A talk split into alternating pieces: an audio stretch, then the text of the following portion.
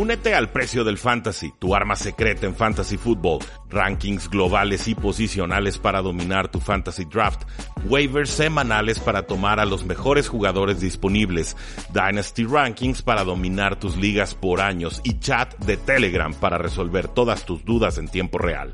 Visita stam.store diagonal precio NFL o da clic al link en este episodio para suscribirte.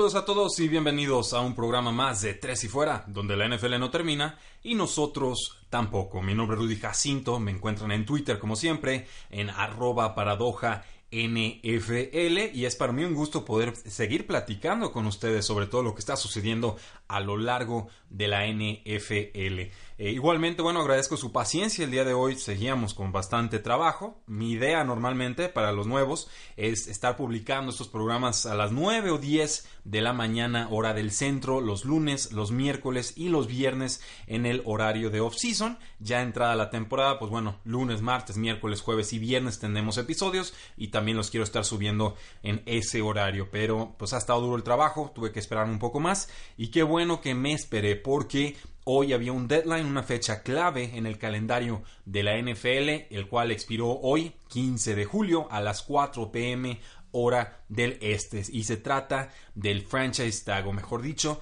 de la fecha límite para que los jugadores bajo la etiqueta de jugador franquicia firmen extensiones de contrato con sus respectivos equipos. Es decir, si un jugador tiene la etiqueta de jugador franquicia que le aplicaron en febrero y no llegó a un acuerdo contractual con el equipo, forzosamente tiene que jugar con ese franchise tag en el 2019. Es decir, ya no puede firmar una extensión, una renovación de contrato en este calendario NFL, lo cual es muy gran problema para un jugador en específico. A modo de recuento, seis jugadores recibieron la etiqueta de jugador franquicia en este offseason. Dos de ellos fueron cambiados y firmaron extensiones de contrato con sus nuevos equipos. El defensive end de los Chiefs, Frank Clark, que estaba con Seattle, y el linebacker de 49ers, D. Ford, que estaba con los Kansas City Chiefs.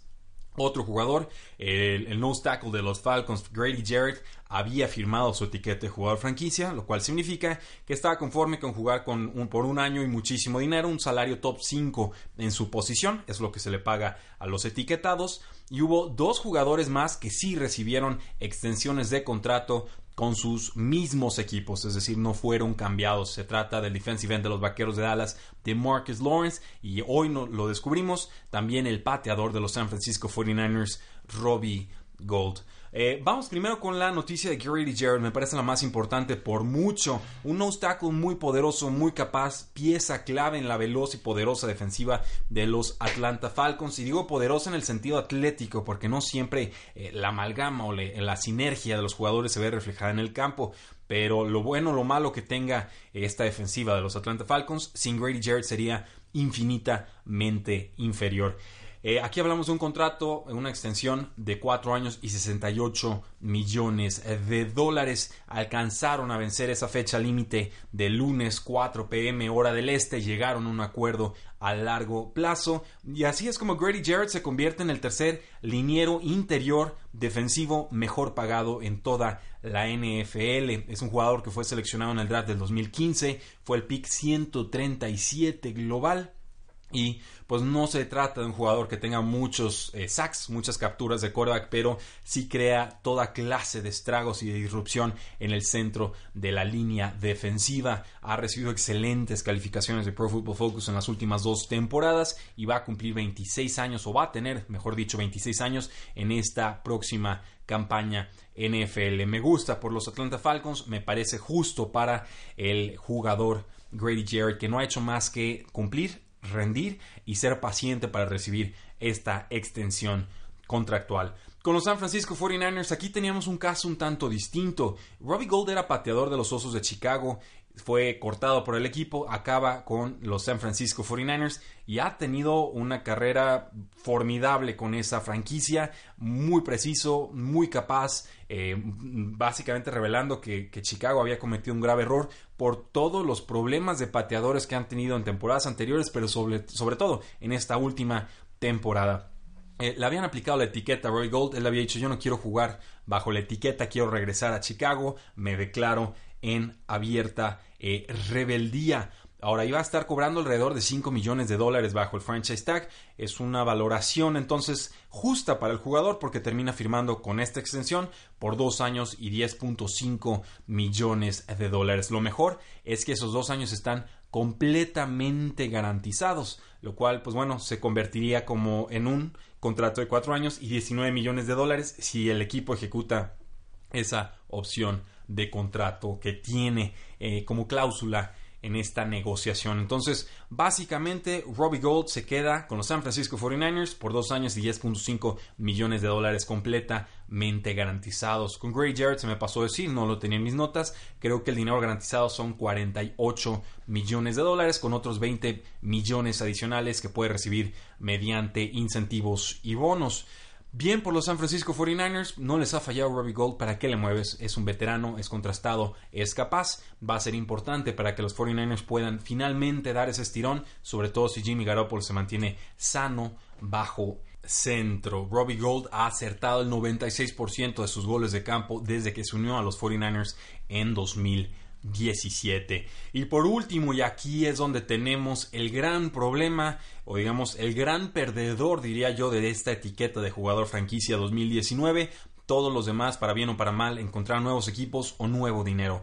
Jadavion Clowney, el outside linebacker de los Houston Texans, no llegó a un acuerdo a largo plazo con esta franquicia, no derrotaron esta fecha límite del lunes, julio 15 a las 4 pm hora del este, por lo cual este jugador seguirá en rebeldía, no se presentará para la mayoría de training camp y posiblemente tenga que jugar este último año de contrato con el equipo con esta etiqueta de jugador franquicia, salvo que el jugador decida que se va a ausentar toda la temporada, lo cual sinceramente no creo que suceda. No sorprende el hecho de que no llegaran a un acuerdo por múltiples razones, la más importante de ellas el historial de lesiones tan extenso que tiene Jadavion Clowney, eh, ha tenido una buena campaña, tiene dos muy buenas campañas eh, para limpiar, digamos, el paladar, ese mal sabor de boca que dejó en las primeras temporadas, sobre todo por el tema de las lesiones, después de haber sido la primera selección global en su respectivo eh, draft. La campaña pasada tuvo nueve capturas de coreback y 16 tacleadas para pérdida, que son números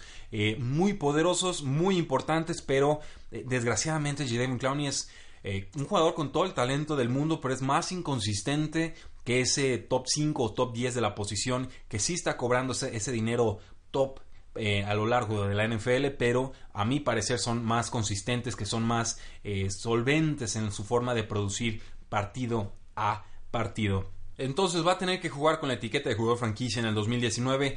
Esta etiqueta vale 15.97 millones de dólares 100% garantizados, pero el problema con la etiqueta, por lo menos desde el punto de vista de los jugadores, es que no hay garantías a años futuros. O sea, Jadavion Clowney va a cobrar esos casi 16 millones de dólares, pero si se lastima en la semana 8, el equipo lo puede descartar sin mayor problema para la siguiente temporada. Y eso pues es muy ventajoso para los equipos y es sumamente de poco provechoso para los eh, jugadores ha estado en pleito de David Clowney con la gerencia. Ahorita ni siquiera tienen general manager los Houston Texans. En muchos sentidos me parecen un equipo disfuncional, a pesar de que Bill O'Brien es capaz y a pesar de que sí tienen mucho talento top, a pesar de que les falta algo de profundidad en las posiciones de suplentes, digamos, pass rushers número 3, número 4, número 5, quarterback suplente, la línea ofensiva es muy mala, el corredor es normalito con Lamar Miller. Pero, en fin, es un roster construido de una forma un tanto extraña. No me encantaron sus selecciones de draft. Y ahora, pues bueno, rematamos con este tema de que J. Devin Clowney va a estar incómodo, va a estar inconforme, se va a estar peleando. No tiene la obligación de presentarse a training camps hasta que firme la etiqueta de jugador franquicia. Pero se le acabó el margen negociador al jugador. Entonces, o se ausenta o simplemente tendrá que conformarse eh, jugando con esta etiqueta. El asunto, además, es que Jadavion Clowney a lo largo de sus últimas cinco temporadas en NFL ha jugado en 62 de, posibles 80 partidos totales. Ha tenido 29 capturas de quarterback, ha tenido 67 golpes de quarterback, que no es lo mismo. Capturas es ahí muere la jugada. Golpe de quarterback es se deshizo de la pelota, pero lo alcancé a golpear pues, con un golpe legal, o sea, no, estuvo a, destiempo el contacto. Y además, Jadavion Clowney ha ido a tres Pro. Entonces, sí, es un jugador que está muy por encima del promedio en cuanto a la producción NFL, pero no es tan dominante, no es tan consistente como, por ejemplo, un Khalil Mack, como por ejemplo un Aaron Donald, eh, como por ejemplo un JJ Watt, como por ejemplo un DeMarcus Lawrence. Entonces entiendo la postura de los Houston Texans, entiendo la postura del jugador. Va a ser muy difícil, creo yo, que lleguen a un acuerdo que los mantenga unidos más allá de la temporada 2020. Si llega a firmar la etiqueta de jugador franquicia J. Clowney, se convertiría en el cuarto jugador más caro entre pass rushers en toda la NFL, detrás de Von Miller, de Melvin Ingram de los Chargers y de Chandler Jones de los Arizona Cardinals. Von Miller está cobrando 25.1 millones de dólares anuales, Melvin Ingram 19.6 millones y Chandler Jones 15.5 millones de dólares anuales. Liazo, el que tienen los Houston Texans y J. David Clowney en estos momentos, se dice que en la NFL, si quieres que una negociación llegue a buen puerto, debes esperarte o debes eh, esperar noticias en esas fechas límite, ¿no? Cuando ya tienes este 15 de julio, cuando se acerca el draft, cuando se acerca la agencia libre, etcétera, etcétera, etcétera. Esta fecha era clave, esta fecha era importante. Clowney no llega a acuerdo con Texans, Texas no llega a un acuerdo con Jadavion Clowney. Van a estar peleados. Yo creo que se puede ausentar hasta uno o dos partidos Jadavion Clowney, solo para dejarle claro al equipo el grado de inconformidad que tiene. Pero finalmente sí estoy esperando ver a Clowney con una casaca de los Houston Texans en este 2019. Eso a grandes rasgos es la noticia más importante que tenía para todos ustedes. Eh, creo que este tema del franchise tag es sumamente injusto para los jugadores, en verdad lo creo, pero eh, mientras exista, mientras esté negociado entre los dueños y los jugadores, no hay vuelta de hoja. Los jugadores tienen que seguir estas reglas y si no, pues tienen que ausentarse, como por ejemplo lo hizo Le'Veon Bell en la temporada eh, anterior. No se vayan a perder el día de mañana nuestro episodio en vivo. Vamos a estar grabando de 7 a 8 de la noche, hora del centro de México. La transmisión va a salir por mi Periscope, ahí en arroba paradoja NFL, por Twitter. Va a estar en Facebook Live de Tres y Fuera. Va a estar en, también como Facebook Live de Sinapsis Radio. Lo van a encontrar ese también en Facebook. Y por supuesto va a estar como eh, eh, YouTube Live para que también nos sigan en nuestro canal de Tres y Fuera. Espero tener un invitado el día de mañana. A ver si me termina de confirmar y lo tenemos en estudio. Y pues bueno, vamos a estar platicando de temas tan importantes como el pleito que tiene Ezekiel Elliott con los vaqueros de Dallas. Hoy descubrimos que el jugador quiere un nuevo contrato, si no, no se va a presentar a entrenamientos.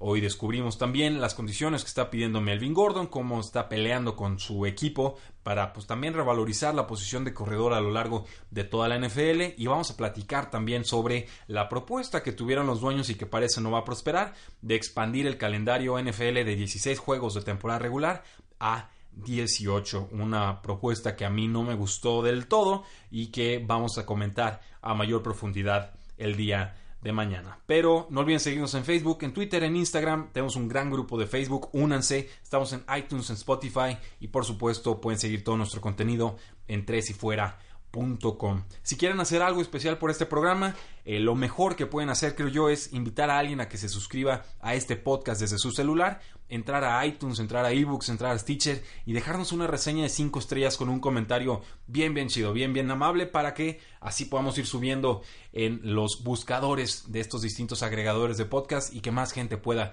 ir conociendo de qué se trata tres y fuera, que queremos hacerles llegar toda la mejor información de la NFL en español, pero no podemos hacerlo sin su ayuda. Muchísimas gracias, disfruten este inicio de semana, la NFL no termina y nosotros tampoco. Tres y fuera.